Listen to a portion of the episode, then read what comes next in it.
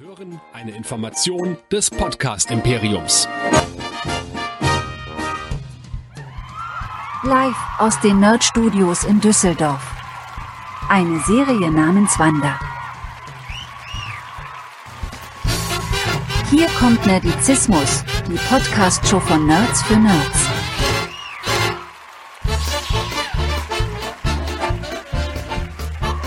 Heute mit Hero Nerds, dem Superhelden-Podcast. Und hier sind eure Gastgeber. Hier sind Chris, Lea und Michael. Einen wunderschönen Montagabend.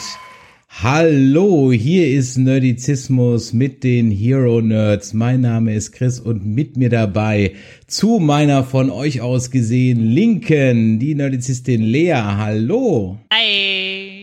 Und der Nerdizist Michael. Ich grüße dich. Hallihallo.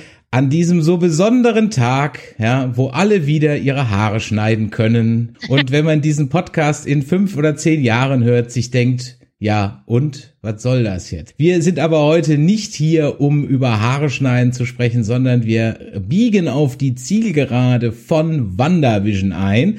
Wir haben die Folge 7 und die Folge 8 konsumiert und müssen ganz, ganz dringend drüber reden, bevor nächste Woche dann mit Folge 9 ähm, dann das Staffelfinale auf uns wartet. Deswegen auch hier gleich mal die Ankündigung. Entgegen unserem normalen Rhythmus wird es dann nächste Woche Montag am 8.3. nochmal eine Folge Hero Nerds äh, geben, wo wir also über die neunte Folge reden und dann nochmal die ganze Staffel Revue passieren lassen. Und wie in jeder Folge habt ihr natürlich auch die Möglichkeit, dann mit uns zu sprechen und uns und euch und, wie war das denn? Und uns eure Meinung kundzutun. So rum, ja, man darf einfach nicht Ja, schneller sprechen, warten wir mal ab. kann.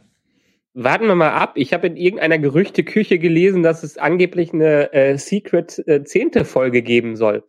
Ja, das wurde doch schon von Anfang an irgendwie gespreadet, ne? Das angeblich soll da was kommen. Ja. Aber mal Das, sehen. das würde ja dann auch die Wartezeit überbrücken und würde ja dann nahtlos mit Falcon into Winter Soldier übergehen. Das heißt, es gäbe gar keine Pause dazwischen. Naja, sie haben es ja auch indirekt gesagt damals, als sie angekündigt haben, welche Disney-Serien laufen, dass sie im Idealfall keine Woche in diesem Jahr haben, wo keine MCU-Serie läuft. Also, ähm, Gott, Wer weiß. Gott, oh Gott. Wann sollen wir das denn alles bekasten? ja, mir sind vor Schreck ja schon die Haare ausgefallen, sieht man ja. Also von daher. Ja, ich muss, ich muss auch mal wirklich gucken, ne, weil wenn dann der Lockdown vorbei ist und ich wieder Hockey spielen kann, das ist eigentlich immer montags. Naja, okay, so weit sind wir noch nicht. Ja, bevor wir dann einsteigen und äh, ich sehe schon, der Chat ist auch wieder da auf Twitch und auf YouTube. Hallo an alle, die heute, das muss man ganz ehrlich auch hier an der Stelle nochmal einen schönen Dank sagen, nicht Netflix gucken, nicht Amazon Prime gucken, sondern unsere Gesichter anschauen. Das ist, äh, Freunde der Sonne, vielen Dank da draußen. Ne? Das ist nicht selbstverständlich. Und Michael, wenn sie nicht Marvel-Fans sind, oder Marvel-Fans sind alle, die heute eingeschaltet haben, aber alle, die am Podcast oder am Podcatcher sitzen, ja, nächste Woche geht ja noch was Neues los und von Star Trek gibt was Neues und überhaupt, uns geht der Stoff nicht so schnell aus, ne? Nee, nee, ich meine, alle großen Franchises bedienen wir sowieso. Und wer das alles mitbekommen will, geht wie immer auf nerdizismus.de, denn da findet ihr alle Serien Walking Dead, Star Trek, Star Wars, MCU und so weiter und so fort. Jede Woche, jede zweite Woche haben wir auch gerade ein freies Thema, was ganz nett ist. Mal schauen, wann wir das nächste Mal das hinbekommen. Das Voting läuft noch oder ist das Voting schon abgeschlossen? Nee, das Voting ist schon abgeschlossen. Am 15.03. ist die nächste, ich sag mal, freie Call-In-Nacht. Ähm, da reden wir über Filmklassiker. Das heißt, äh, Michael und ich werden eine Liste zusammenstellen mit Filmen, die wir als Filmklassiker bezeichnen, aber natürlich wollen wir auch gern eure Meinung hören und da könnt ihr auf nerdizismus.de slash Discord gehen und dort mal dann mit uns sprechen. Call-In lebt davon, dass ihr mitmacht. Und Michael, ähm, Genau. hast, hast du wieder was vorbereitet für heute? Ja, ja, ja, ja. Lehn, ich glaube, ihr könnt euch wieder zurücklehnen. Die Dann. Es, es ist ja die Kunden, aber die ist mir noch im Schreiben noch nicht ganz gelungen. Also von, ähm, da bin ich eher, eher im Design und UX, das was Reduktion angeht. Äh, ja, ähm, äh, wenn ihr uns währenddessen schon mal lange Briefe schreiben wollt, gerne info at nerdizismus.de, unsere WhatsApp-Adresse, die 01525964777, ja genau, richtig. Äh, und natürlich, wie immer, äh, slash Discord. Also, zurücklehnen, äh, wie sagt MyLab immer, einen Tee trinken und zuhören. WandaVision, die Episode Breaking the Fourth Wall.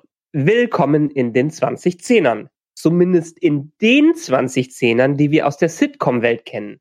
Passend zum immer gegenwärtigen Metakommentar der bisherigen WandaVision-Episoden werden selbst die Charaktere in der fiktiven Welt von WandaVision diesmal richtig meta. Und so it begins. Nach dem bisher unmotiviertesten Previously on WandaVision, sollten wir später nochmal drauf eingehen, was das bedeutet, finden wir die verkaterte Wanda in ihrem Bett nach einer durchzechten Halloween-Nacht vor. Und schon wird der Titel der Episode wahr. Wanda selbst richtet sich beim Durchbrechen der vierten Wand an uns. Zuschauer hierzulande kennen das eher aus RTL-Formaten wie die besten zehn beklopptesten pro sieben Mallorca-Urlauber mit Sonja Zietlow wenn Mario Bartrud Moschner und irgendein Wollny ihren Kommentar direkt in die Kamera abgeben. Gemeint sind in diesem Fall aber großartige Mockumentary-Formate wie Modern Family, The Office und Parks and Recreation, die den Sitcom-Stil der 2010er wesentlich prägten. By the way, wer drauf stehen sollte, der sollte die, unbedingt die hierzulande schändlichst untergegangene US-Version von The Office und auch Parks and Recreation auf jeden Fall nochmal gucken. Wanda gibt äh, auf ihrer Modern Family Couch ihr eigenes kleines Recap der Ereignisse der letzten Episode slash Halloween-Nacht inklusive Covid-19 Pandemie-Verweis wieder. Hm, nach dem Snap gibt's im MCU auch noch Corona. Die Armen. Cut zurück zum Elternzimmer, in das Billy und Tommy reinstürmen und von ihrer verrückt gewordenen Spielekonsole berichten, die sich von einer Switch zurück zur Brettspielvariante entwickelt. Uno war's, glaube ich. Mama Wanda will nix von Stimmen in Köpfen wissen, schaltet auf Stummen und macht, was jede moderne Mutter macht. Sollen die Kinder ihre Probleme doch selbst lösen. Soll es doch ein Wandertag werden. Blöd nur, wenn sich selbst die Frühstücksmilch vor ihren Augen zurück zur Milchflasche entwickelt. Hat sich Wanda mit der Erweiterung ihres Hexfeldes etwa ein bisschen zu viel vorgenommen? Sind wir am Ende der TV-Parodien angekommen? Kommentar, Wanda will davon nichts wissen, stattdessen gibt es Intro-Time. Das Office-Fanherz in mir freut sich über eine perfekte Anlehnung an den catchy Office-Sound, während die Visuals wohl eine Hommage an die Serie Happy Endings sind. Habe ich leider nie gesehen, kommt direkt auf meine Watchlist. Schnitt zu Hayward und dem Rest von Sword, der dem Hex noch entkommen konnte. Hayward ist pissed und will gleich mit dem Gegenschlag beginnen, was immer auch das bedeuten. Währenddessen ist Vision zurück in Modern Vision, äh, Modern Wonder. Ähm, egal. Er wacht wieder zusammengesetzt inmitten des neuen Sword Seekers auf. Dank seines Outfits wird er für den neuen Clown gehalten und zugleich mit Entfesselungskünstlerin Darcy zusammengesetzt, die den Traum eines jeden Fans lebt und Teil der geliebten Fernsehsendung geworden ist. Zurück in Westview erleben wir, wie Wanda langsam sich sehr selbst genug von der Schoße hat. Wo ist Vision? Soll ihr egal sein. Onkel Pietro ist nicht Onkel Pietro und alles andere ist sowieso absolut sinnlos. Bevor die Depression ihre Mutter auch die Kiddies mit reinzieht, äh, taucht Agatha, ähm, sorry, aktuell noch Agnes auf und springt heute für die Kinderbetreuung ein. Hm, sollten wir nervös werden? Wanda hingegen schon, denn ihr Wohnzimmerinventar will sich ebenfalls nicht ans Skript halten und durchlebt in Sekundenschnelle nochmal die vorherigen Episoden. Couch-Kommentar Wanda besteht deshalb auch einmal zu oft darauf, dass alles noch in Ordnung ist, bevor sie kräftig schlucken muss. Schnitt zu Team Rambo außerhalb des Hacks. In guter Exposition-Laune erfahren wir, was wir schon vermutet haben, dass Hayward Vision für sich selbst als Waffe wiederbeleben wollte, Project Cataract, und erst Wanders Einschreiten den gewünschten Effekt hatte. Gut, dass man Monika noch einige Freunde hat. Ihr mysteriöser Freund hat die Unterstützung in Form eines Mars Rovers geschickt, mit dem Ziel, unbeschadet zurück in den Hex zu gelangen. Respekt, in was für einer Rekordzeit dieses Ding mal eben gebaut wurde. Die Ressourcen von Sword möchten wir in unserer Industrie gerne mal haben. Im Hex lässt uns Vision nicht lange zappeln, denn er selbst will wissen, was hier abgeht und er löst Darcy schnell aus ihrer Statistenrolle. Nach kurzer gegenseitiger Vorstellung schnappen die beiden sich einen Zirkusvan und hauen ab. Währenddessen glitscht es um Wanda herum immer heftiger. Der Meta-Level erreicht 1000, als Couch-Kommentar Wanda selbst vom Personal hinter der Kamera abgefragt wird. Das geht doch nicht. Einmal mit Profis arbeiten. Werbepause. Hier dürfen wir uns hierzulande freuen, dass es in Deutschland das Heilmittelwerbegesetz gibt. So eine Werbung kann es nur im Krankenversicherungskatastrophenland Amerika geben.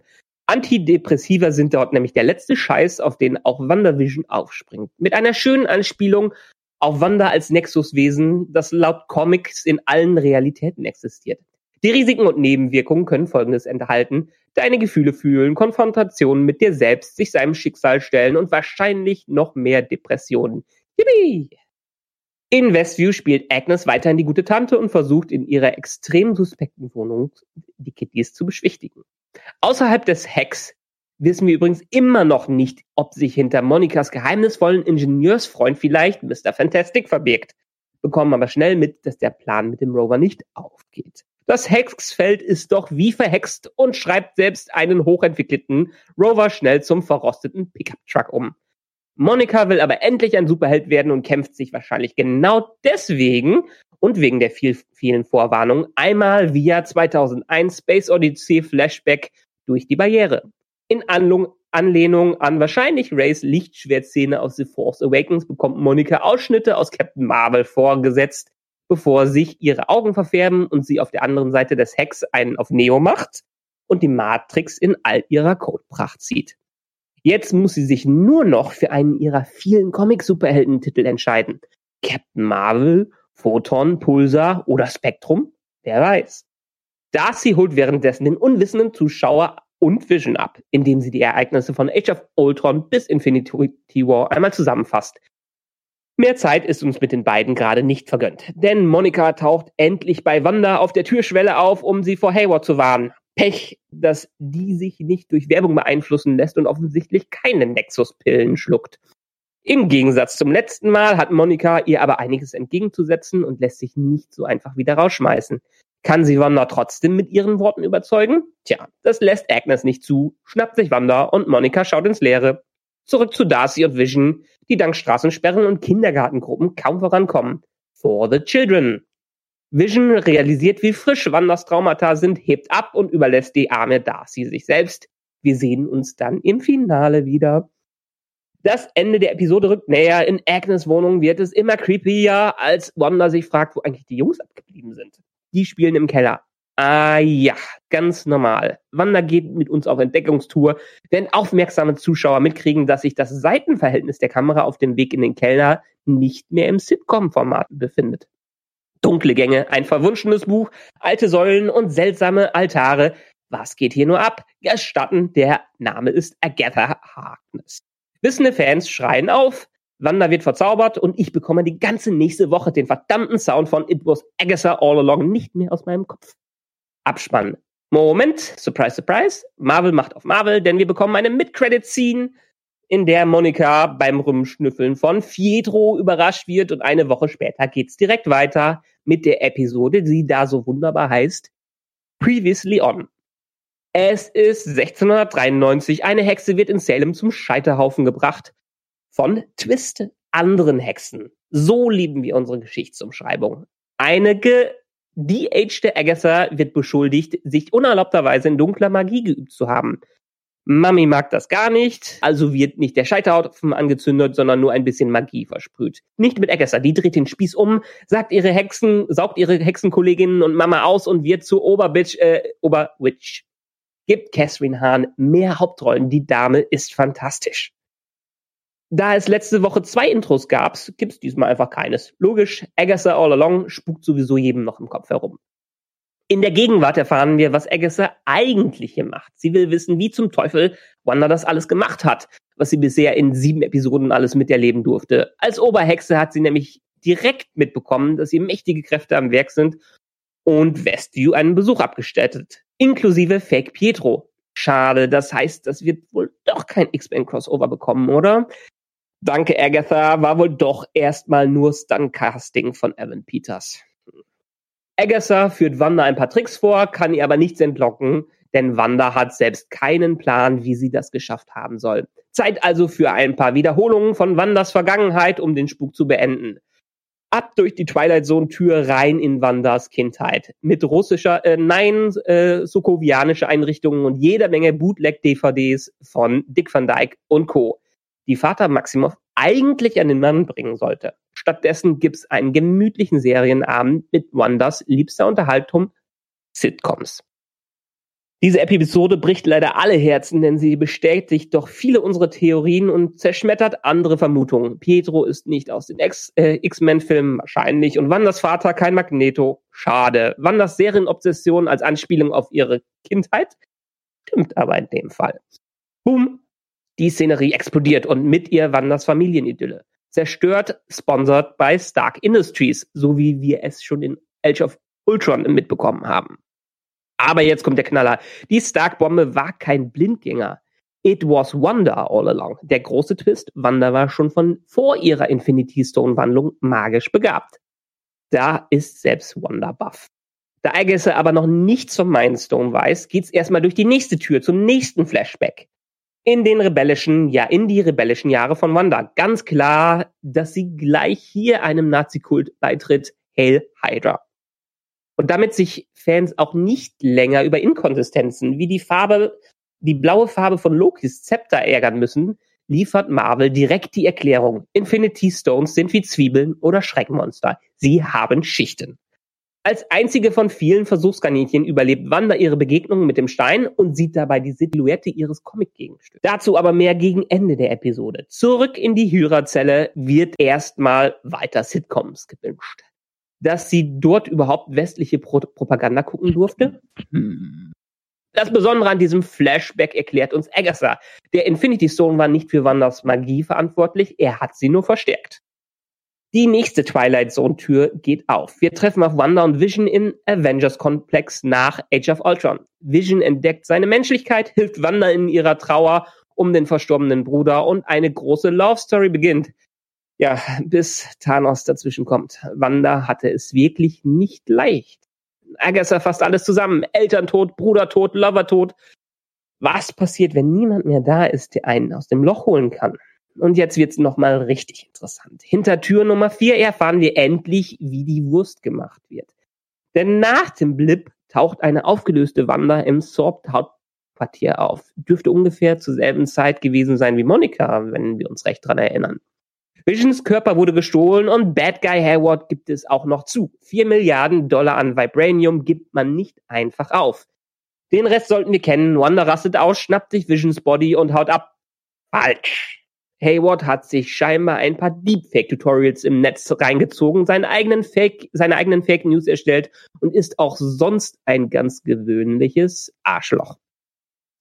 Wanda kann sich nämlich sehr wohl fast beherrschen, verabschiedet sich tränenreich von Visions Einzelteilen und zieht friedlich von dannen. Sie nimmt uns mit auf einen Roadtrip ins Westview der Moderne, eine abgewrackte Kleinstadt kurz vor dem endgültigen Zerfall. Angekommen bei den symbolischen Ruinen eines alten Hauses zeigt sie uns die letzte Notiz von Vision der wohl das ansässige Grundstück gekauft hat, um Wanda in bester Sitcom-Manier mit ihr ihren Lebensabend zu genießen. Tränen fließen bei Wanda und bei uns und Wanda explodiert in einem Hexagon voll Chaosmagie und wir erleben die Szenen so, wie sie wohl kurz vor Episode 1 stattgefunden haben müssen. Die schwarz-weiß Gentrifizierung von Westview und die Erschaffung von Vision, um genauer zu sein, WandaVision. Die gelbe Energie der Mindstones erschafft einen neuen Vision aus dem Nichts und für uns die perfekte Steilvorlage für gleich weitere Diskussionen. Wanda kommt zu sich in der Kulisse einer Sitcom mit Agatha, die die Kunst des Slow Claps perfektioniert. Wanda hört die Schreie ihrer Kinder, stürmt auf die Straße und trifft auf Agatha Harkness in voller Hexenpracht. Mit den Kindern an ihrer sprichwörtlich magischen Leine. Ich weiß, wer du bist. Du hast keine Ahnung, wie gefährlich du bist. Du solltest nur ein Mythos sein, ein Wesen mit der Macht spontaner Kreation. Und was machst du draus? Frühstück und Abendessen. Dieses ganze Leben macht dich zur Scarlet Witch. The End. Oder doch nicht. Noch einmal geht's zu Hayward, der es endlich schafft, seinen Masterplan zu verwirklichen, mit ein wenig Magie von Wanda. Und vor uns stehen die sehr weißen, wiederbelebten Überreste von Vision Prime. Badum.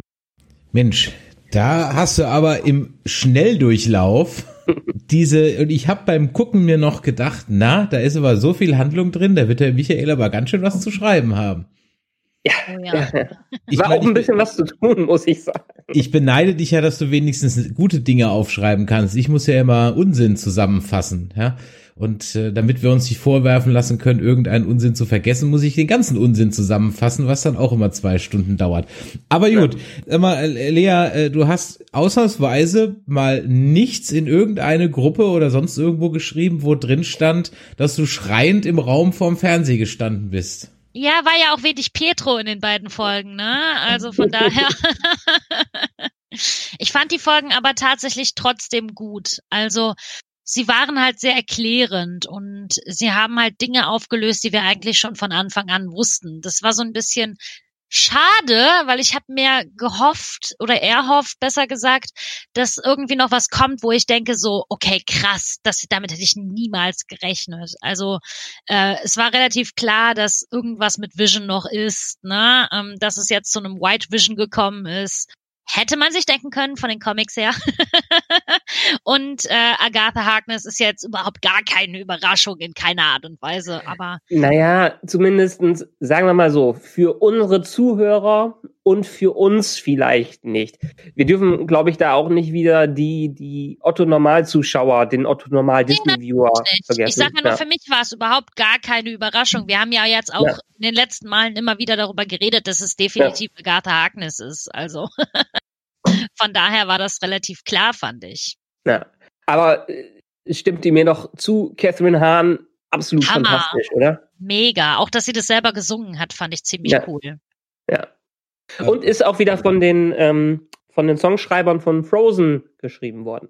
Oh, schön. Ja, im, im Ja, Chat die ja schon, auch im, Book of Mo nee, gar nicht. im Äh, Chat wird schon fleißig, äh, fleißig mitgesungen, ja. Also ja, der, der Song war wirklich, der war wirklich catchy, das muss man ganz ehrlich sagen. Und wenn ihr die schauspielerische Leistung lobt, dann muss ich ganz ehrlich sagen, bin ich absolut bei euch. Also auch was ähm, zum Beispiel Elizabeth Olsen angeht, hatte ich Ja.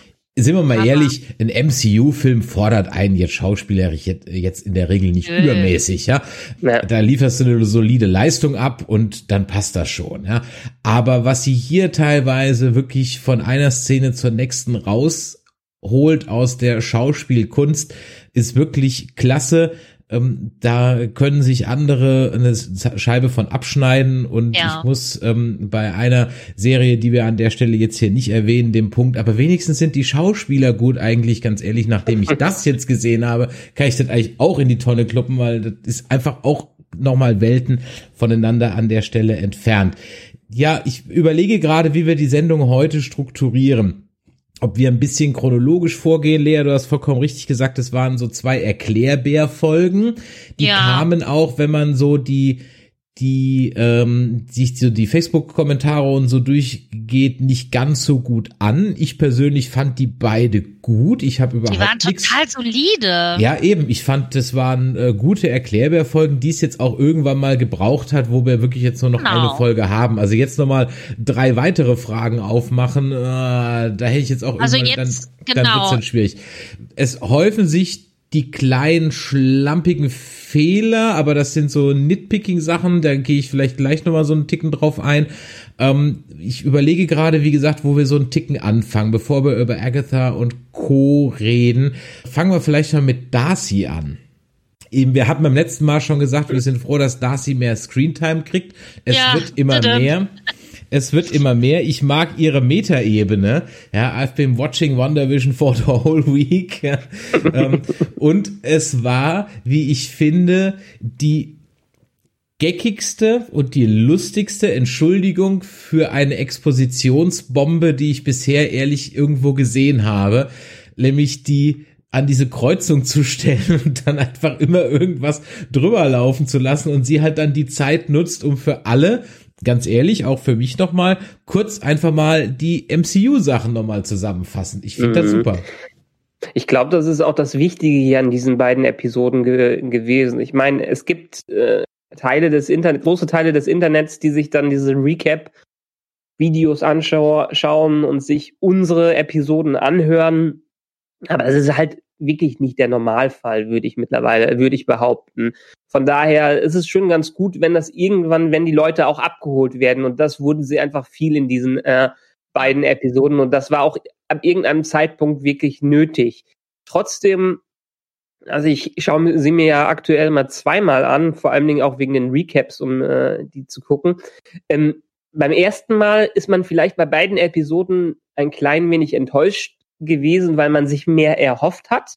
Ähm, wenn man sie das zweite Mal schaut, dann sieht man allerdings auch eher die Tiefe und die Kunst, die dahinter steckt, äh, das so zusammenzubringen. Gerade ähm, möchte ich mal behaupten, die zweite Episode, die Previously On, die sich wirklich intensiv mit Wanda und ihren Traumata äh, beschäftigt großartig. und uns nochmal äh, kom komplett abholt, was einerseits ja von der schauspielerischen Leistung wunderbar ist, aber auch von, von der Dramaturgie, was einen Charakter in, im MCU angeht. Ich meine, wir haben es, ich habe es eben schon gesagt, äh, in Filmen haben wir halt nur eine gewisse Zeit, die wir mit ihr verbringen können. Vor der Serie waren es irgendwie 23 Minuten oder so insgesamt an Screentime, die sie äh, da hatte. Und jetzt konnten, haben die endlich mal ein Medium gefunden, wo sie es ausleben können. Ähnlich wie ähm, in den Comics, wo es ja natürlich diese großen Crossover gibt, aber es viele kleine Seitenstränge äh, gibt, viele kleine Seitenserien, die dann den einen Charakter und seine persönliche Geschichte nochmal tief beleuchten. Und das ist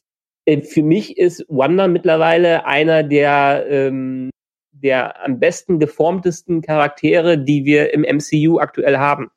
Ja, auf jeden Fall. Das liegt aber ja auch daran, dass sie so wahnsinnig viel Screentime jetzt hatte. Und ja. wenn man mal überlegt, sie hat ja auch wahnsinnig viel, ähm, viele Traumata halt mitgemacht. Ne? Also für mich ist das einer der tragischsten Charaktere überhaupt im MCU, eben weil die so viel Verlust erlitten hat in ihrem Leben und so gelitten hat. Und das hat man ja jetzt auch in der ähm, letzten Folge super gemerkt. Also ich habe zweimal geheult. Ja. ja. Und vor allem, sie hat viel Verlust entlitten und hat keine Milliarden auf dem Konto. Ja, ja richtig. Alle anderen Superhelden, ja. Und alle anderen Superhelden haben ja, nicht alle, aber viele haben ja zwar auch einen Verlust erlitten, haben aber wenigstens dafür ein dickes Bankkonto, ja. Und um es ja. mit Reich Ranitzky zu sagen, Geld macht vielleicht nicht glücklich, aber es weint sich einfach netter im Taxi als in der Straßenbahn. Von daher an, an der Stelle, ja, also da bin ich vollkommen bei euch. Es ist auch im Nachhinein betrachtet, ich meine, Nachhinein, wir sind ja noch nicht fertig, ne?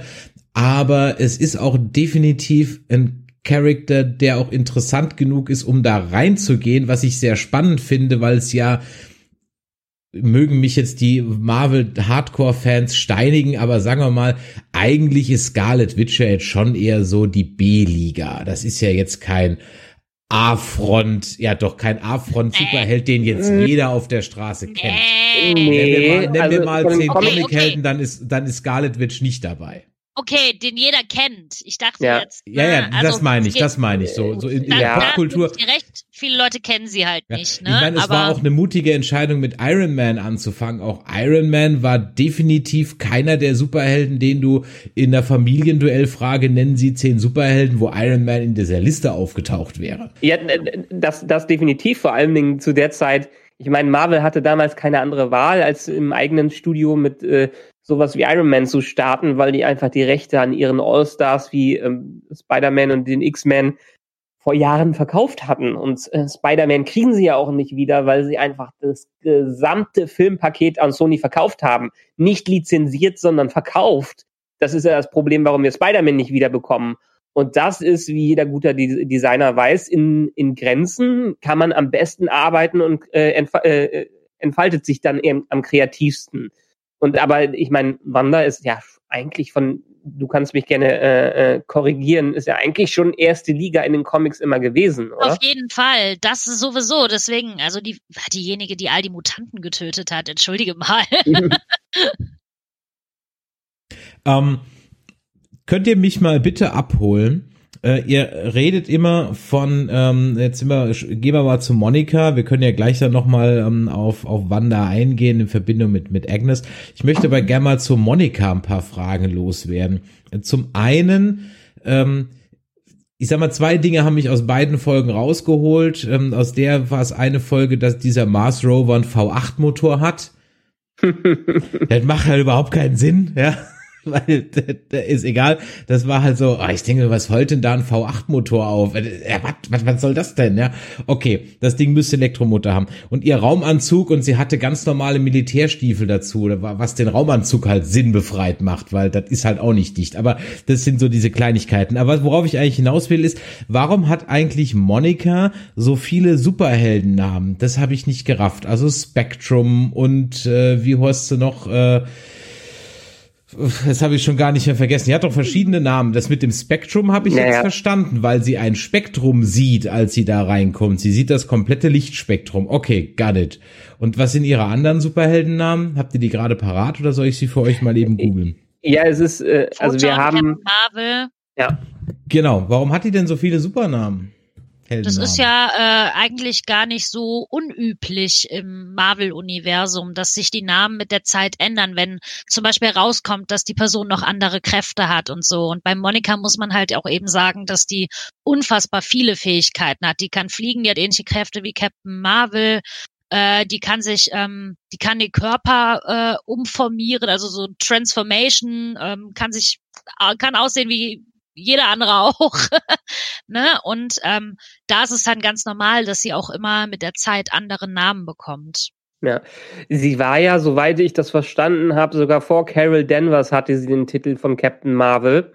Ähm, da, da, muss man ja sagen, dass Captain Marvel ja wirklich nur ein, ein Titel ist, der von äh, aus dem Film äh, kennt man es von diesem Marvel-Charakter dann übernommen äh, wurde und den Captain Marvel Titel hatten schon verschiedene äh, Personen. Ja. Und ich, äh, soweit ich das in Erinnerung habe und gelesen habe, äh, war Monika vor Carol Danvers sogar Captain Marvel.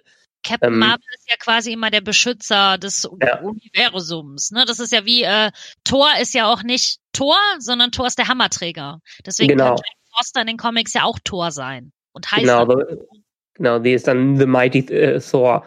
Ähm, ja, und hier ist es so, ähm, sie, äh, Monica Rambeau ist auch, äh, auch einer, auch wieder einer der absolut mächtigsten Charaktere, weil sie im Prinzip die Kraft hat, äh, Energie, Materie zu verändern.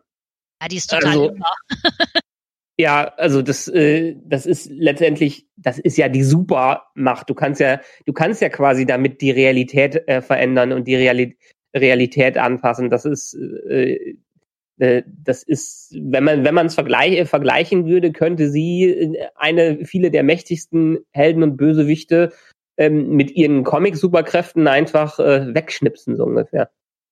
Relativiert das dann nicht wieder ein Thanos im Nachhinein? Der dann so zum, also ich meine, wir haben eine Sache. Okay, ja. wir haben ja eine Sache äh, noch gar nicht. Wundert mich, dass die auch auf einer Meta-Ebene noch gar nicht angesprochen wurde, wo die Serie doch so viele Meta-Jokes macht. Ne, ähm, das ist so dieses dieses Problem, was ja viele Comic-Universen jetzt haben. Also DC hat's ja eigentlich auch, wo du halt die ganze Zeit in einem Batman-Abenteuer dich halt fragst oder Wonder Woman-Abenteuer dich fragst, ja, wo ist jetzt Superman? Also, ja, wo, wo sind jetzt die anderen Avengers? Wo sind die jetzt? Warum kommen die nicht zur Hilfe? Ne? Das ist so, ja. wundert mich, dass sie das, die haben jeden Kram schon, schon irgendwie auf so einer Metaebene adressiert, aber das haben sie irgendwie so, so außen vor gelassen, dass einer mal sagt, so schade, dass Tor nicht da wäre oder so, ja. Ja, ich finde es aber eigentlich ganz gut, weil sie so Wanda den Space geben, den sie halt verdient hat. Ne? Ja. Also die dieser Charakter wurde so umgangen in den MCU-Filmen. Das äh, ist eigentlich fast schon ja, ich kann es gar nicht anders sagen, ist total zum Kotzen, was sie da teilweise miteinander gemacht haben. Ähm, deswegen ist es schön, dass sie jetzt auch mal sein darf und dass die Bühne ihr gehört. Und letztendlich ist es ja auch, also in Universe hat man ja dadurch die Erklärung, dass ähm, äh, kein Schwein gerade die Kleinstadt vermisst dass eine Geheimorganisation wie SWORD dahinter steckt, die das Ganze äh, vertuscht. Die machen das schon, die machen das schon. Captain, das, Tor, das nee, nee, die machen das, ne? und dass das ja auch irgendwie nur äh, eine Woche alt ist oder so, was da gerade äh, passiert. Von daher, ein Tor dürfte ja auch zumindest mit den Guardians of the Galaxy irgendwo im Universum unterwegs sein nach Endgame. Mhm. Und das, das, das ist richtig. Weil Monika hat ihre Superheldenlandung bekommen, ja. Also, yeah. ja, die, sie, ähm, Hero Pose. Und, das ist so äh, schlecht für die Knie. und ich gehe ja noch mal stark davon aus, dass wir in der letzten Folge noch äh, ein, ein, ein Dreier-Tag-Team haben, die, ich glaube, nicht gegeneinander kämpfen. Ich denke, da, da kommt noch irgendwas. Und mhm. das äh, und das bringt uns dann schon eigentlich so ein bisschen zu diesem Overall der zwei Folgen, nämlich dem in Anführungszeichen Big Reveal. It was Agatha all along. Und äh, mit diesem sensationellen Song, mit dieser schollen, tollen schauspielerischen Leistung und äh, natürlich mit ganz, ganz vielen Dingen, die wir, über die wir jetzt mal eben sprechen müssen. Also, dass Agatha, dass Agnes Agatha Harkness ist, hatten wir relativ früh gesagt. Die Indizien waren an allen Ecken und Enden. Trotzdem war das Ganze jetzt natürlich schon so ein bisschen äh, böse Hexe Hänsel Gretel mäßig. Die Kinder sind irgendwie weg, gucken werden, ob noch irgendjemand im Ofen landet gleich. Und dass sie dann so, aber im Keller so ein Hexensabbatzimmer hat, damit hatte ich natürlich dann doch nicht gerechnet, Klammer auf, voll mit Hexagons, Klammer zu. Ja, holt mich mal so ein bisschen rein. Also wir haben über Agatha ja ganz kurz gesprochen. Sie ist irgendwie so eine Oberhexe. Wir haben dann gesehen, bei Salem war das ein etwas anderer Witch Trial. Sie geht in die Dark Magic. Dann gibt's aber ja auch den Doctor Strange, der hat ja eine andere Magie und plötzlich wird noch atlantische Magie erwähnt. Who the fuck? Ja, es gibt halt viele Arten von Magie, ne? Und das wissen wir jetzt auch in der Folge noch ein bisschen ganz genauer, als Agatha am Ende dann nämlich sagt, deine Magie, Wanda, ist nämlich die Chaos-Magie.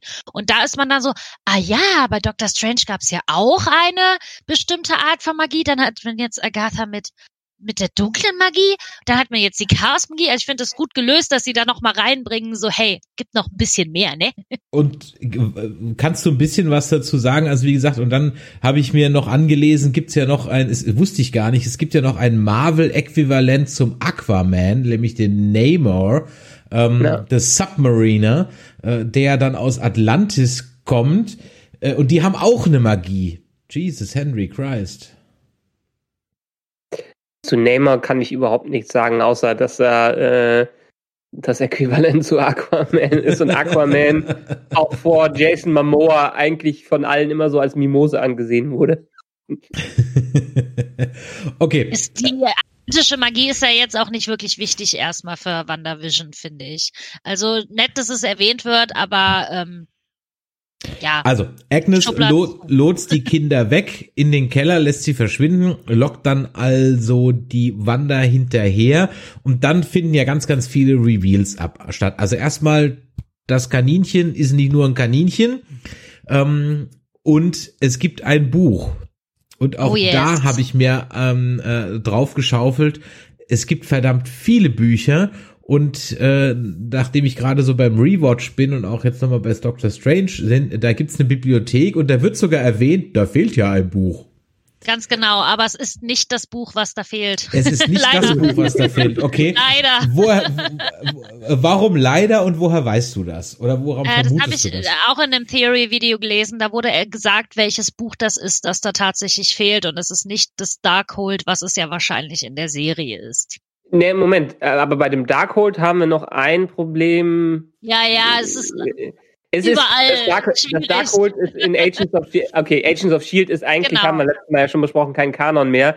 Das Darkhold hat in halt Agents of Shield eine ne? große Rolle. Ja. Genau. Ist das sowas wie das Necro Necronomicon des Marvel-Universums? Ja, kann man ja. so gleichsetzen. Ist halt voller dunkler Magie, ne? Okay. Und wenn man es aufmacht, kommt sowas wie Cthulhu raus.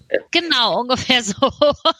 ist, ist, ist, halt die, ist halt die Frage, inwiefern das noch wichtig wird, weil sie haben es, ähm, ich meine, die haben jetzt schon wieder, gehen ja in die klassische Serienstruktur rein, die man auch aus anderen Serien kennt.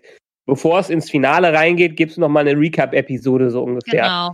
Genau. Ähm, und äh, Trotzdem hatte das Buch in dieser Recap-Episode keine große Bedeutung, ob es jetzt einfach nur im Hintergrund stand und wirklich. Ja, es wurde ja schon prominent eingeblendet, ne? Also ja, die Kamera hat schon lange aufgehalten, ne? Ja.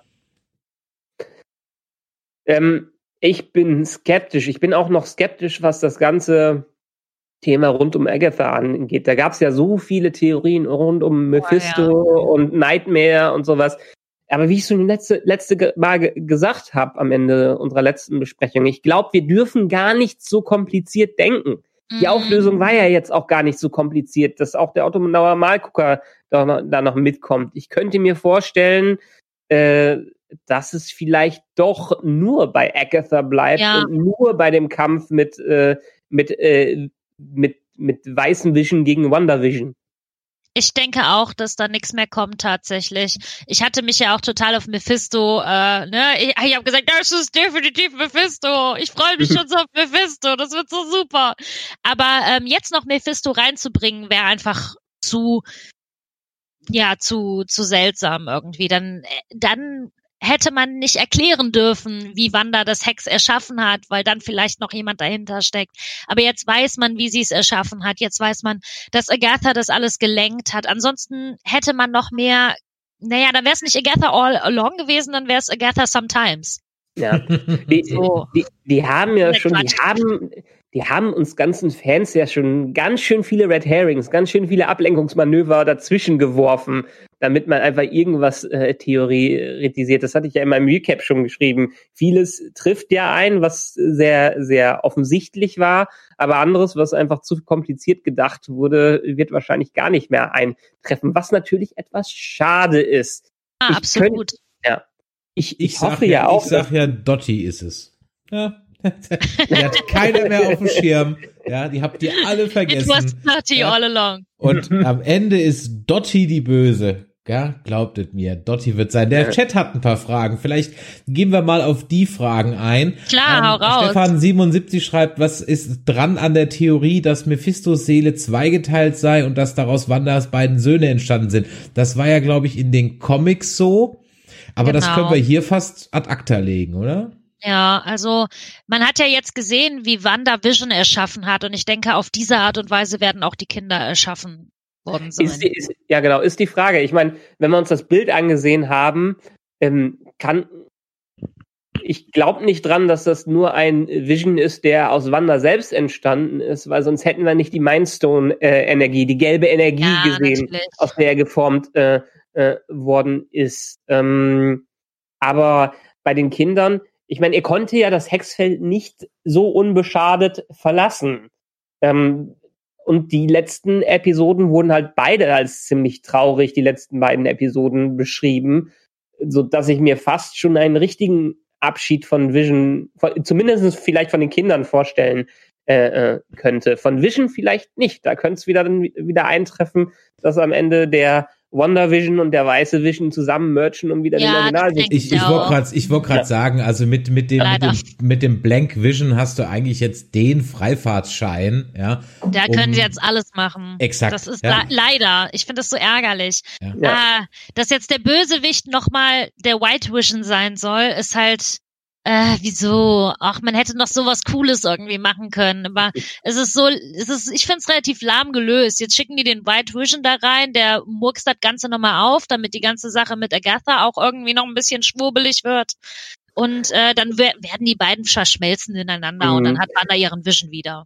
Was, was natürlich noch spannend sein könnte, äh, Paul Bettany hat ja die ganze Zeit betont, dass er in einer der letzten Episoden mit einem Schauspieler zusammenarbeitet, mit dem er schon lange zusammenarbeiten äh, wollte. Und äh, da gibt es eine Theorie, dass eventuell James Spader zurückkommt als ah, Ultron-Stimme. Und Cool. quasi die Ultron-Stimme äh, dann den, den weißen Vision steuert, weil wir letztendlich ja nur noch das Tony Stark-Konstrukt haben, was äh, eigentlich Ultron war und damit ein kleines Comeback von Ultron äh, haben. Das könnte auch noch eintreffen. Ich habe das jetzt komplett egozentrisch gelesen und habe gedacht, naja, er würde halt mal ganz gerne mit sich selber schauspielern ja, und, kämpft, und, und kämpft halt gegen sich selbst. Ja, Ja, also das soll ja der große Cameo sein, der ja auch noch aussteht angeblich. Aber Ja. ähm, es ist halt jetzt auch die Frage, ich meine, sie haben es jetzt auch mit dem neuen Spider-Man-Titel wieder so in zehn verschiedene Richtungen gelenkt. Ähm, ob das auch wieder einfach nur Effekthascherei war, weil Paul Bettany sich dachte, okay, ich erzähle das jetzt einfach mal, da kommt ein Cameo und der wird halt krass. Und das stimmt halt gar nicht. Ne? Also ja. mittlerweile kann ich es mir kaum noch vorstellen, dass ein Cameo kommt, der so krass ist, dass man den wirklich irgendwie den Boden äh, wegzieht. Mhm. Aber ähm, irgendwas muss doch noch kommen, was richtig krass ist. So. Also Ja. das vermisse ich jetzt so ein bisschen. In den letzten zwei Folgen war das immer so, ja, meine Theorie hat sich bestätigt, ja, wusste ich schon, wusste ich schon. Oh ja, cool, nice, Scarlet Witch. Ja, wir haben, wir haben ja die Überleitung in äh, Doctor Strange and the Multiverse of Madness. Vielleicht kriegen wir, vielleicht ist diese Sonderepisode, diese gemunkelte zehnte Episode ja ein, äh, ein langer Epilog. ja, wehe, uns, wir kriegen äh, Cliffhanger. Wehe. Also an der Stelle muss ich aber dann nochmal ganz kurz reingrätschen. Also zum einen, ich liebe unsere Nerd Talks gerade, ähm, aber zum anderen, ähm, ich ganz ehrlich, ich würde jetzt nicht mehr blanko unterschreiben, dass das der Eintritt, also ja, Wanda ist auf dem Poster zu ähm, Doctor Strange und Multiverse. Okay, Haken dran.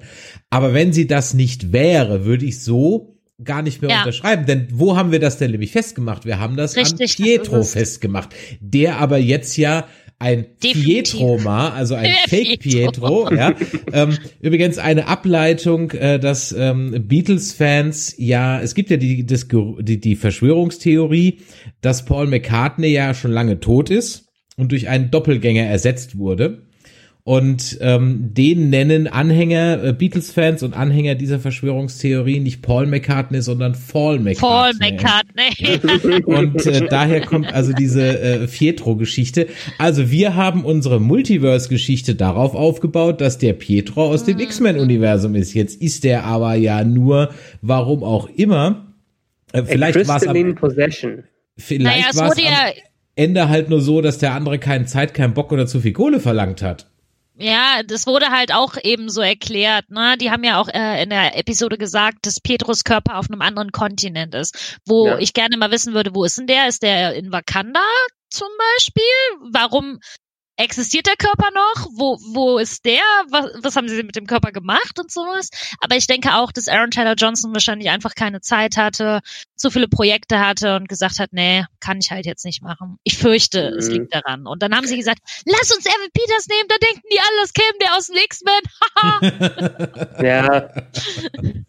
Wahrscheinlich, haben sie mit unseren Gefühlen dementsprechend gespielt. ja, Äh, total. Nicht nur wahrscheinlich. Das ist doch pure Absicht. Ja. Kannst du mir nicht erzählen, Michael. Ja, ja, ja. Ja gut, aber äh, es, es war spaßig, trotzdem, äh, trotzdem darüber zu di diskutieren. Ja, jede Woche. Jede Woche Ja. gab's neue Theorien über Pietro. Ja. Hammer. Habt ihr, Moment, jetzt bin ich gerade äh, mal am Schauen, einen, einen ganzen kurzen Sprung zurück. Ähm, ich habe es in meinem Recap ku kurz erwähnt. Äh, hat einer von euch äh, Office äh, die US-Version und Parks and Recreation gesehen? Ich bin großer Parks and Rec Fan, ist eine meiner absoluten Lieblingssendungen. Und The Office Ja. habe ich auch gesehen, äh, aber Okay. nicht alles. Ja. Ich, äh, Und, äh, äh, nein, ich habe nur äh, Stromberg gesehen, sonst äh, nichts. Ja, Ja. okay. Stromberg ist ja das deutsche The Office. Ja, Stromberg ist halt, äh, Stromberg ist wirklich sehr, sehr deutsch. ja, Ja, Stromberg ist wirklich, was The Office zumindest ab der zweiten Staffel in der US-Version so charmant macht, dass sie nicht ganz, äh, nicht mehr auf diese Stromberg-Masche gehen und äh, ihn, den Chef, zum absoluten Arschloch machen, sondern eher zum sympathischen Idioten. Ähm, und, und das hat dann die Serie lange, lange getragen. Ähm, ich habe nur nicht Happy, End Happy Endings soll auch gut sein, habe ich aber auch nie auch gesehen. nicht gesehen. Das kannte ich auch gar nicht, bis ich gehört habe, oh, das kommt von Happy Endings. Ja. Happy Endings. Gut, ich- ich fand trotzdem ich nur aus die, der äh, Thai-Massage. Aber okay. ich, ich, ich fand halt, wow, das Niveau heute. Stimmungshebung durch Niveausenkung, wisst ihr doch. Ne? ich fand halt das ganze Set, ich meine, wir sind ja aus der Sitcom-Ära jetzt äh, raus. Wir hatten diese Previously On und jetzt haben wir das große Finale, was eher wieder MCU-mäßig wahrscheinlich wird. Ähm, aber ich fand's, ich fand's schön, wie in der, ähm, in der siebten Episode, in der siebten Episode einfach äh, wirklich die, die moderne Mockumentary-Ära so schön. verwur- verwurstet wurde vom Intro bis hin zu dem typischen äh, Couch-Kommentar, den die da reingeworfen haben, haben, fand ich das schon äh, vom, vom Lachen her die amüsanteste Episode. weil man es vielleicht eher gewohnt ist von, von Ja, es war halt sehr modern family stylisch, ne? Ja. Also das fand ich ganz schön und ich fand es auch super, dass das so äh, eins zu eins transparent gezeigt wurde. ja. Ja, absolut. Ich glaube, das war halt deswegen zum Lachen, weil das halt im Moment der Humor ist, der uns halt am nächsten ist. Ich denke mal, wenn die Mhm. Serie zehn Jahre jünger wäre, hätten wir uns wahrscheinlich in der Folge davor bei den Malcolm mitten in den Mittelgeschichten, ja, Ja. Äh, eher eher so ein bisschen äh, beömmelt. Ähm, ich möchte noch mal auf eine Sache eingehen, die ja auch essentiell für die Folge 8 war, nämlich ähm, wir haben ja gerade schon über äh, Wanda gesprochen und dass sie endlich mal mehr Screentime und so weiter kriegt und der Charakter ausgebaut wird. Und ähm, ich fand's schön, dass wir jetzt auch noch mehr ihre Vergangenheit beleuchten, Ja. dass wir also da Ja. zurückgehen. Das heißt, wir gehen ja bis hin zurück. Also erstmal schön, dass Dinge jetzt alle ineinander fallen. Ja, also alles macht Sinn. Wir hatten ja schon die die ähm, Idee wegen Westview, ne, Westblick und dass sie im Osten halt dann eben die, äh, äh, ich hatte da halt noch die Theorie verdreht, dass es übers Fernsehen empfangen hat und da halt eben dann diese Serien geguckt hat und so weiter. Und ähm, Jetzt ist es aber ja anscheinend dann doch so, dass der Herr Papa auf dem Schwarzmarkt ähm, DVDs verkauft hat. Das war so der zweite Punkt, der mich rausgeholt hat, denn DVDs wurden eigentlich erst 97 erfunden. Ähm, wir reden Ah, ja. hier von einem Ostblock-System. ja gut, es ist dann nach der nach der Wende, aber einem diktatorischen System. Da werden die vielleicht die DVDs schmuggeln, aber ganz sicher keine Player gehabt haben. Und da ist ihnen wirklich ein Lapsus unterlaufen. Malcolm in the Middle ist erst 2000 rausgekommen. Ja. ja, ähm, äh, okay. Ja, da habe ich mir erst so, hä, DVDs, da denke ich mir so, nehmt doch VHS und wir haben, du, du hast gar nicht. Mach einfach VHS und alles ist gut. Aber ja. spielt spielt es nicht 2023 oder sowas? Wurde das nicht mal gesagt? Ja, wir haben ja einen Fünfjahressprung gemacht bei Endgame. Genau. Ja. Moment. Und Wanda ist ja jetzt auch nicht die, äh, die, äh, die älteste, eher die Ja. jüngere von äh, allen. Deshalb passt das ja eigentlich schon, dass sie da vielleicht äh, sieben Jahre alt war oder sowas äh, zu der Zeit und das um die Jahrtausendwende rum war, wo wir 2001 die ersten DVDs äh, oder äh, wo der Durchbruch mit der PlayStation 2 der DVDs äh, durchkam und sowas wie Malcolm in the Middle war dann auch schon auf DVD raus. Ja, aber ich dachte, ich dachte, das spielt 99. Ist ja egal, nur so am Rande. Ich hätte es einfach mit VHS gemacht, da wäre es irgendwie besser gewesen. Es gab Ja, auch irgendwie eine, eine, eine, haben sie nicht in einer Episode auch E-Mails auf den C64 geschickt in irgendeiner Episode? Das war aber, glaube ich, letzt, vor, vor zwei Wochen war das, glaube ich. Ja, aber ne, das, oder äh, so. das, schön- dadurch, dass sie äh, die Dick Van Dyke und die alten Sitcoms gesehen hat, muss das ja nicht in den äh, in der Ära stattgefunden haben. Genau. Ah, okay. Also das nur mal so am, am Rande. Also wir, wir hüpfen also durch Sokovia durch. Wir erfahren jetzt die Backstory und du hast es ja auch gesagt. Erklär doch noch mal, was du in deinem Recap gesagt hast, Michael. Ähm, das mit den Ver Zwiebelschichten beim, beim Mindstone. Wie hast du denn das gemeint? Das war ja in der in der äh, in der Hydra ähm, in dem Ja. Hydra Flash in einem Hydra Fla- Flashback. Genau. Ich sag auch schon die deutsche Version Hydra. Ähm, man äh, für mich war es zumindest für mich war es immer so eine Inkonsistenz, äh, dass der Loki Stab blau war, genau wie der Space Stone und äh, dahinter sich aber der gelbe Mindstone äh, äh, versteckt hat. Und so haben sie es ja gesagt, der ist ja, hat sich ja gezeigt, der hat sich ja Wanda selbst gezeigt, äh, indem er seine Schicht gelöst hat und dann in Gelb da war. Deshalb, wie Schreck, wie Monster haben eigentlich auch Infinity Stones Schichten, wenn man allein den Space Stone auch betrachtet, wie er in dem Tesseract die ganze Zeit ist und so. Mhm, Okay, verstehe. Und dann war ja in dem Überwachungsvideo ähm, äh, von The German Scientists, yes, yes, it was German Scientists all along, yes, uh, watching the Wanda, ja, in the laboratory. Ähm, und dann war ja plötzlich auf der, äh, auf den Überwachungskameras die ganze Episode rausgeschnitten. Ja, da hat sie schon ihre Kräfte gezeigt.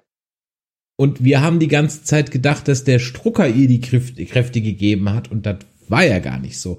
Und das No. fügt sich ja jetzt mit dem zusammen, was in einem äh, Video so nett als Salieri-Effekt bezeichnet wurde, wobei ich glaube, es gibt noch irgendeinen anderen Film, wo das so ähnlich ist, nämlich dass Agatha neidisch, sage ich jetzt mal, auf Wanda ist, weil sie sozusagen eine Natur, also von ohne Training, also so wie Ray sozusagen, ja, die Mary Sue ist, ohne dass wir das jetzt an der Stelle de, de gesehen haben, der der Magie, ja. Ähm, und äh, sie ist halt jetzt sickig, weil sie jahrelang das studieren musste und sowas, was sie da vollbringt, nämlich eine ganze Stadt unter ihre Kontrolle zu bringen und sich komplett vor wohl und das noch unterbewusst mal eben nicht hinbringt. Und ähm, Könnt ihr da vielleicht ein bisschen was? Gibt's da Verbindungen zu den Comics? Ist das da auch so, dass Wanda also eigentlich schon immer magisch war? Kann man Magie trainieren? Ist das so wie bei Harry Potter? Da gibt's halt Muggel und magische Leute. Wie ist denn das so ein bisschen?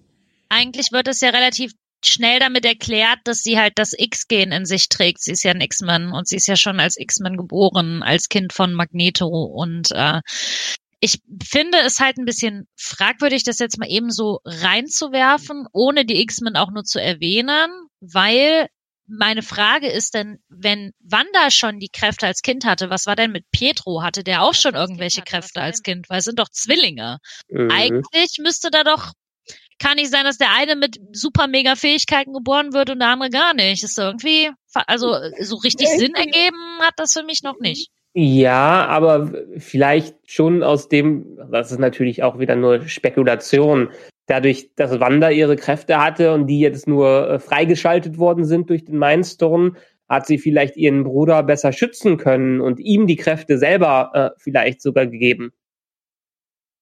Könnte natürlich sein. Wiss, wissen wir nicht, müssen wir alles spekulieren.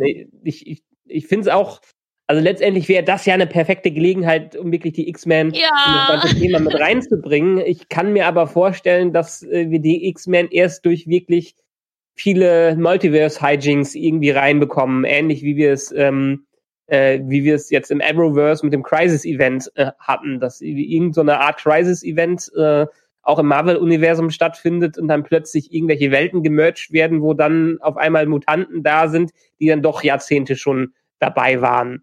Ähm, äh, weil Mutanten, äh, man muss ja immer wieder sagen, dass Mutanten ja nicht nur eben mal kurz da sind. Nee, ein großer Teil der X-Men ist ja, dass sie, es es sie schon immer gegeben hat in irgendeiner Art äh, und Weise und dass sie die nächste Stufe der Evolution sind.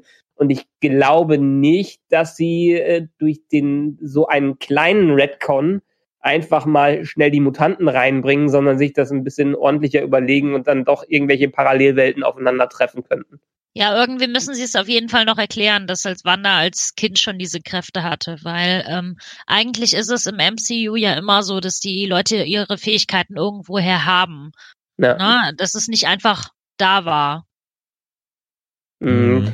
Aber meinst du das, äh, weil, wie gesagt, ich kann es mir eigentlich nicht vorstellen. Wir hatten zwar jetzt auch schon in Serien, wir haben die versucht, die Inhumans reinzubringen und ähnliches, aber ich kann mir nicht vorstellen, dass sie sowas Wichtiges wie Mutanten reinbringen, in dem Fall, dass sie immer schon da gewesen sind, nur dass es keinem aufgefallen ist.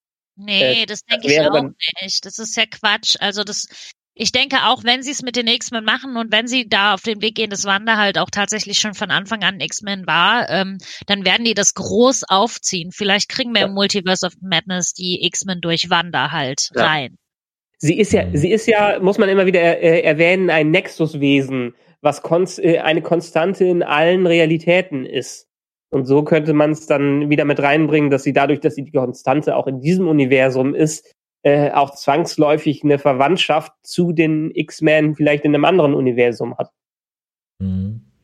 Wir haben über eine Person noch gar nicht gesprochen heute. Im Chat wurde sie schon erwähnt, nämlich die Frage, was ist eigentlich mit Director Krennic? Nee, Director Hayworth. Krennic war ein anderes Franchise.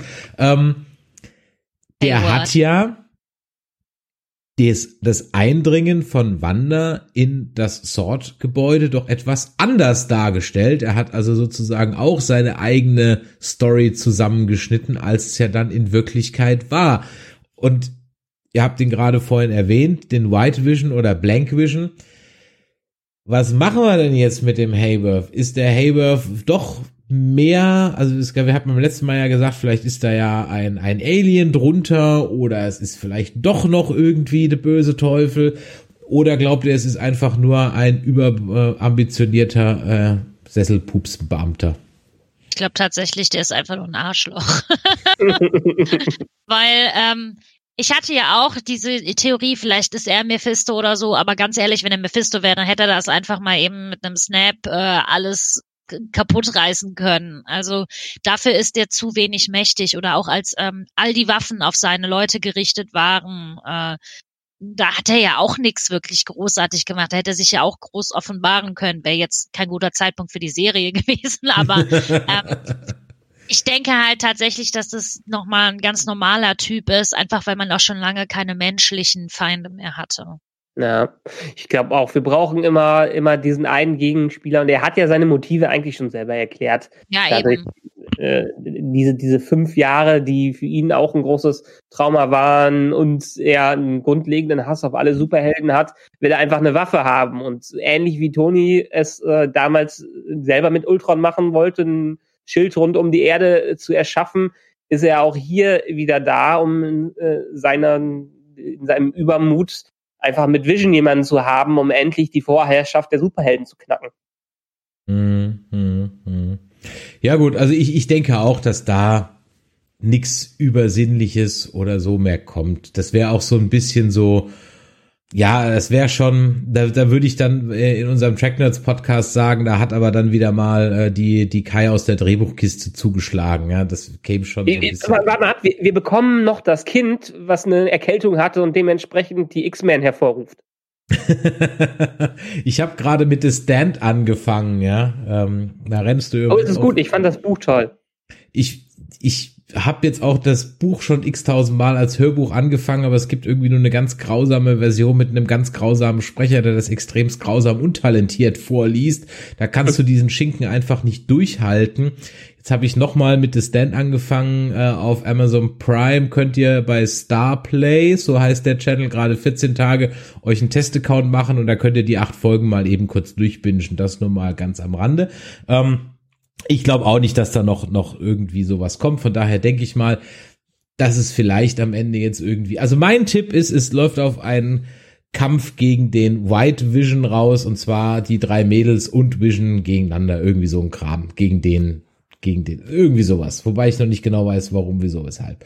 Ähm, ich habe noch ein paar kleine Fun Facts äh, nachgeschlagen, weil mich die ganze Zeit irritiert hat, dass so, dass viele, viele Sets aus Westview mir so bekannt vorkamen, wo ich dachte, das habe ich doch schon mal gesehen, habe ich doch schon mal gesehen. Und siehe da, ich hab's auch schon mal gesehen und viele von euch werden das auch schon mal gesehen haben, denn es wurde an verschiedenen Orten gedreht, in Kalifornien, New Jersey und so weiter, aber unter anderem werden viele Außenaufnahmen in Kalifornien, in Burbank gedreht. Da gibt es die sogenannte Warner Bros. Ranch. Und in dieser Warner Bros. Ranch gibt es die Blondie Street. Und das könnt ihr auf YouTube, äh, auf YouTube sage ich schon, auf äh, Google Maps einfach mal nachschauen. Googelt einfach mal Warner Bros. Ranch Burbank, California bei YouTube, äh, mein Gott, bei YouTube, bei Google Maps, mein Gott. Und dann, ähm, und dann könnt ihr euch das in Street View Manier anschauen. Und zwar war nämlich ein Haus, das ich gesehen habe. Und zwar, das ist, glaube ich, Agathas Haus. Jetzt in der achten Folge dachte ich mir, das kenne ich doch. Und dann ist mir eingefallen, woher kenne ich das denn? Richtig, das ist das Haus von Sergeant Murtaugh aus Lethal Weapon. Und dann habe ich geguckt, welches Haus ist das und wo steht das? Und siehe da, es ist also kein echtes Haus in der echten Straße, sondern es ist ein, also das ist ein richtiges Haus, also das ist nicht nur eine Fassade, es ist ein richtiges Haus. Und da haben die also in dieser Blondie Street eine komplette Straße nachgebaut und wenn ihr da in Street View Manier durch die Straße wandelt, werdet ihr viele, viele aus vielen Serien erkennen. Unter anderem ist da nämlich auch das Haus vom bezaubernde Genie von Bewitched. Da ist der Brunnen aus Friends, aus dem Intro von Friends, wo die, wo die drin sitzen, der Brunnen, ja. Ähm, und eben Lethal Weapon und ganz, ganz, ganz viele andere Serien. Also das ist wirklich lustig, auf ähm, Google Maps mal nach der Warner Bros. Ranch zu suchen. Die äh, äh, kann man da eben sich virtuell sozusagen. Du hast, du hast noch ein, einen Punkt erwähnt, über den könnten wir vielleicht doch noch mal sprechen.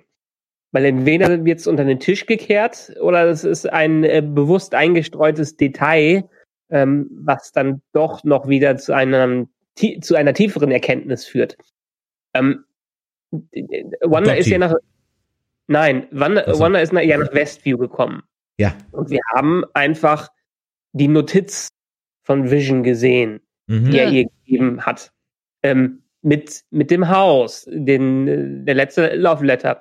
Und äh, Agatha ist einfach mal ins Nebenhaus eingezogen, wo es schon diesen äh, Zauberer, Hexen-Dungeon unten drunter gab. Es kann ja nicht unbedingt, also ich glaube nicht, dass Agatha mächtig genug ist, sich mal eben schnell so einen Dungeon herbeizuzaubern. Und das würde wiederum bedeuten, dass es nicht ohne Grund ist, dass Wanda genau in diesem Ort gelandet ist, genau neben dem Haus, wo es einen Hexendungeon unten äh, äh, drunten gibt. Und vielleicht äh, war die Notiz ja nicht wirklich von Vision. Ja, dann wäre sie ja von Agatha oder vom Hay. Also ich tippe ja. Nee, nee, Ag Agatha, Agatha, Agatha kann es ja nicht gewesen sein. Ja, da muss es ja der Hayworth gewesen sein, weil sie war ja im Sword-Gebäude. Mm. Und sie kommt ins Auto und plötzlich liegt der Zettel da. Also, wir wissen nicht, der, der, der war ja schon geöffnet. Der war ja schon geöffnet im Auto. Deshalb ja, muss sie den ja schon gehabt haben. Ja, wahrscheinlich, wahrscheinlich, ja. Ja. Denn ich, ich weiß auch nicht, wo es darauf hinauslaufen könnte, aber es ist, wie gesagt, allein diese Tatsache, dass das Haus neben einem Haus liegt, wo ein Hexendungeon unten drunter ist, ähm, ich glaube, das ist tatsächlich zu kleinteilig gedacht. Also, das ist wieder, find, ja, kann gut Ich finde es auch ja. super eigentlich so, ne, dass man überlegt, dass die Notiz vielleicht gar nicht von Vision kommt, aber ich glaube tatsächlich, man kann es, man kann wirklich alles zerlegen. Man kann sagen, ja, ja ist aber voll unlogisch, dass das schon ein Dungeon war, aber ich glaube, das ist einfach, weil Storytelling. Ja, okay. Würde mhm. ich jetzt tippen. Weil das wäre zu krass, wenn das jetzt nochmal irgendwie einen komplett anderen Grund hat. Also das, da, dann hätten sie in der Folge das ein bisschen besser streuen müssen. Ja. Okay. Oder dann hätte die Wanda wenigstens gefragt, oh, wie hast du es geschafft, diesen Keller zu bauen? also zumindest irgendwie sowas, ne? Ja. Aber das käme ja jetzt total aus dem Nix. Naja. Leider. Okay. Ich glaube, den Keller, den, den Keller und die räumliche Nähe, die muss, das musst du jetzt einfach kaufen. Äh, ja, richtig. Okay, also, okay. Halt nehmen, leider. Ja, ich glaube, dann, das ist. Dann und, müssen wir uns und, und am Ende kann es immer noch, it's magic.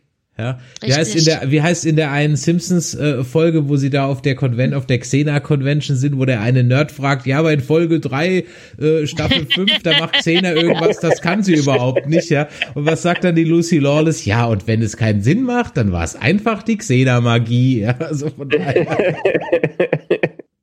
Ja, dann, dann bleibt uns am Ende ja auch noch wirklich nur noch zu hoffen, äh, dass erstens diesen fetten Cameo noch bekommen. Ja. Und zweitens, dass, dass sie den, den, äh, das Kaninchen nochmal aus dem Hut ziehen und uns eine Secret Episode geben. Ich meine, das wäre ja schon ziemlich geil, das wenn plötzlich eine zehnte Episode auftauchen würde. Wahrscheinlich, irgendwer hat es im Kommentar äh, schon geschrieben, könnte es einfach auf eine Doku-Episode hinlaufen, wo einfach der Background, äh, Behind ja. the Scenes mal wieder gedreht wurde. Aber äh, vielleicht mal kriegen sie es ja hin, wie es schon Mandalorian geschafft hat und äh, in der letzten Episode nochmal richtig auch nochmal alle überrascht. Ja, also Sie haben ja auch wahnsinnig viel Geld rausgepulvert für diese Serie und ja. noch frage ich mich so, wo ist das ganze Geld denn hin? Also was war denn jetzt so teuer an dieser Serie? Die Sets, Dass sie jedes wie wir gerade festgestellt mussten? genau, die Sets, wie wir gerade festgestellt haben, können jetzt nicht so teuer gewesen sein. Ja? Richtig, die stehen das ist ja, ja alles da. aufgebraucht. Ne? Also die, es ist schon, es ist schon extrem hochwertig, was uns da präsentiert wird, allein auch an den mega. Effekten das hat ja, das hat ja nicht nur, ich, gut, Serien haben mittlerweile auch geile Special Effects, aber das ist ja schon auf MCU-Filmniveau alles. Und vor allem, es leistet sich wirklich keine Schwäche, ne? Also es ist wirklich ja. kein Effekt, wo ich, und gerade Michael, du fährst ja gerne ins Uncanny Valley, ne? Aber da war wirklich jetzt echt nichts dabei, wo ich dachte so, boah, das sieht aber jetzt kacke aus oder hier siehst du jetzt, jetzt volle Kanne, ja? Ähm, ja. Selbst solche eh Szenen, The Walking Dead.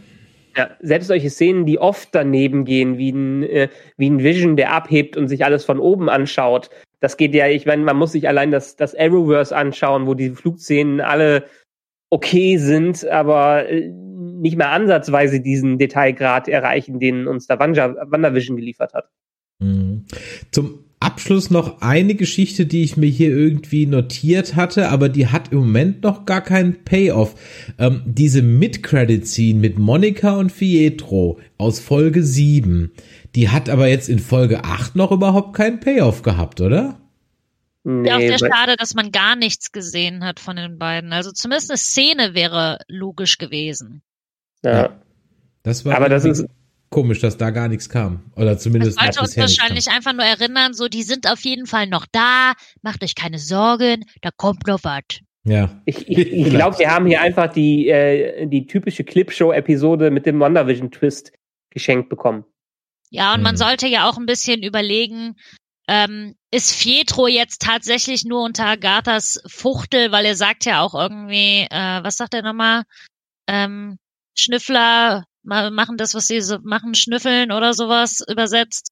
Ähm, und ich glaube hier, dass da nochmal in Frage gestellt werden soll, ob äh, Fietro jetzt auf Wanders Seite ist oder nicht. Und ähm, Ja.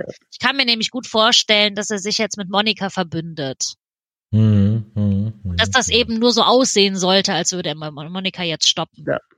Äh, die Schauspielerin beziehungsweise Monica Rambeau hat auf jeden Fall ja eine, äh, eine die, die Nebenrolle äh, in Captain Marvel 2 wird sie haben.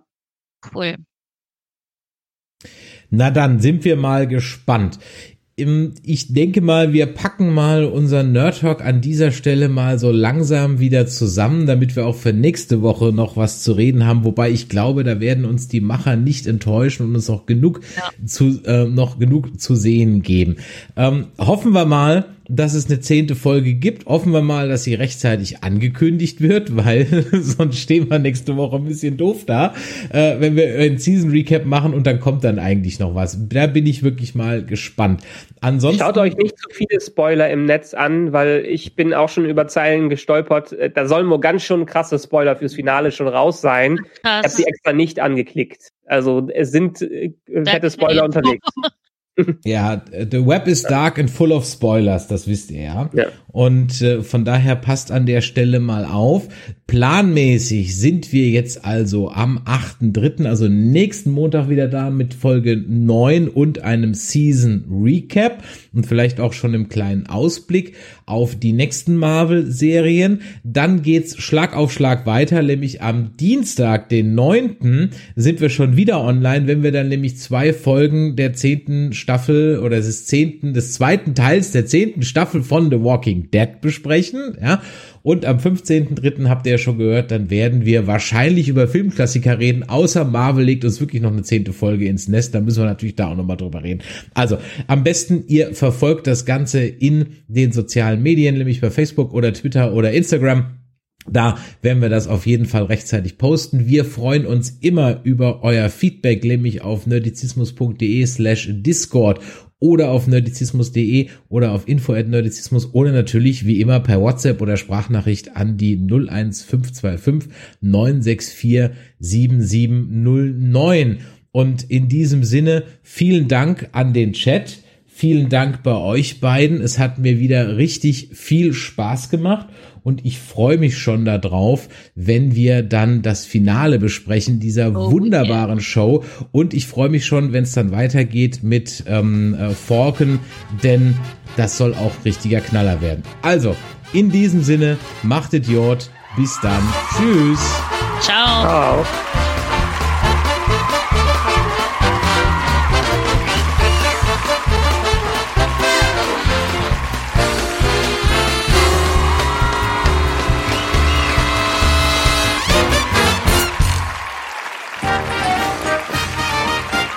Eine Produktion des Podcast Imperiums.